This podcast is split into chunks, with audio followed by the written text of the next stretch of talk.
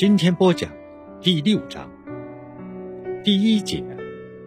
五月二十九日，在战争中节节败退，让拜占庭人民灰心丧气；而欧洲人的冷漠无情，让他们更加失望和无助。在强势的奥斯曼土耳其帝国面前，拜占庭绝望。此时此刻，拜占庭人再也不能自欺欺人了。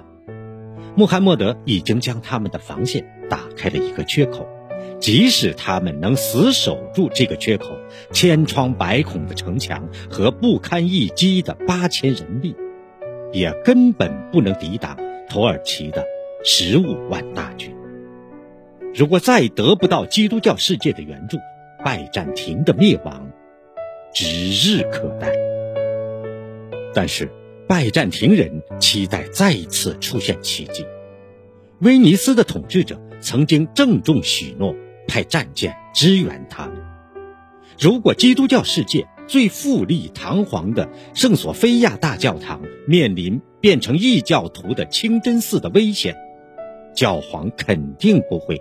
袖手旁观。尽管欧洲的基督教会长久以来一直陷于内部纷争的泥潭，两大派系相互猜忌，矛盾重重，几乎四分五裂，但在穆罕默德挑战整个西方文化的关键时刻，他们也应该清醒。可是，他们没有。再乐观一点。救援舰队也许早已经万事俱备，只因山高水阔，消息闭塞，他们不知道战争的形势是多么险恶。如果他们得到消息，肯定会马上出发的。因为致使基督教文化的圣地拜占庭灭亡，这是一个多么令人惊悚的历史罪名。这，就是被围困的人们的自我安慰。但此刻，他们必须意识到，他们获救的唯一办法，就是向威尼斯传达最新的战况，让他们尽快出兵。但马尔马拉海上的土耳其战舰密密麻麻，如果贸然派出一支舰队，很有可能有去无回。这不仅会削弱拜占庭自身军备的力量，也会减少守城的人力，后果不堪设想。就目前的形势而言，在恨不得一个人当成几个人用的城防战中，任何一份力量都非常重要。拜占庭不敢冒这样的险。最后，他们决定派一艘小船去走这步险棋。那是一艘非常小的双桅船，只能容纳十二个男人。船上的十二位壮士视死如归，已经做好了牺牲的准备。他们勇敢地驾着小船出海，他们背负着同胞们殷切的期望，同时也是最后的希望。就像希腊神话里的伊阿宋与他的伙伴们一样，舍生忘死地驾着阿尔戈出海寻找救命的金羊毛。遗憾的是，他们的名字我们已经无从得知。这群阿尔戈市的无名英雄，怀着对祖国的忠诚之心，踏上了默默无闻却无比伟大的冒险之旅。为了掩人耳目，顺利出海，他们在小船上挂了一面敌人的旗帜，每个人都装扮成土耳其人。头上缠着穆斯林的头巾，或戴着飞丝帽，一切准备就绪后，五月三日深夜，他们悄悄地从金角湾的入口处游出海港。为避免打草惊蛇，船上的人连划桨都尽量不发出声音。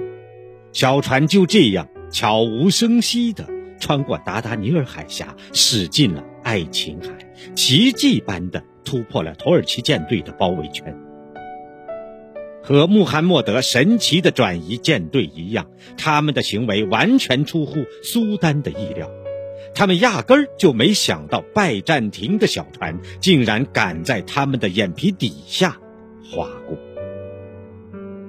穆罕默德的计划可谓滴水不漏，不成想却半路杀出个程咬金，真是百密一疏啊！他没想到这艘只有区区十二人的小船，竟然敢公开挑战他的庞大舰队。历史上的阿尔戈英雄式的航行再次上演，这是穆罕默德对拜占庭刮目相看。但很快，这些阿尔戈式的英雄就绝望了。辽阔的爱琴海上压根儿就没有威尼斯战舰的影子，一艘都没有。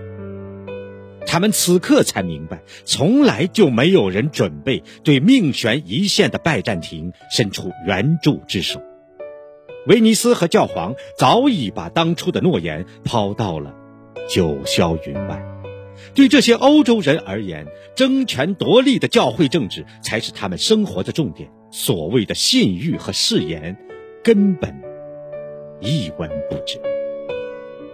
其实，在历史上，这样的悲剧并不少见。即使到了欧洲的基督教世界的文化已经遭到前所未有的巨大挑战的关键时刻，他们热衷的仍然只是鸡毛蒜皮的教派纷争，从来不愿意暂时放下彼此的分歧，求同存异。在热那亚看来，与威尼斯的分歧比联合抗战重要的，即使失去他们共同的圣地。也在所不惜。茫茫的爱琴海上，一片寂静，所有的港口都已经是土耳其军队的囊中之物，没有一艘基督教的战船敢胆大妄为的出现在这里。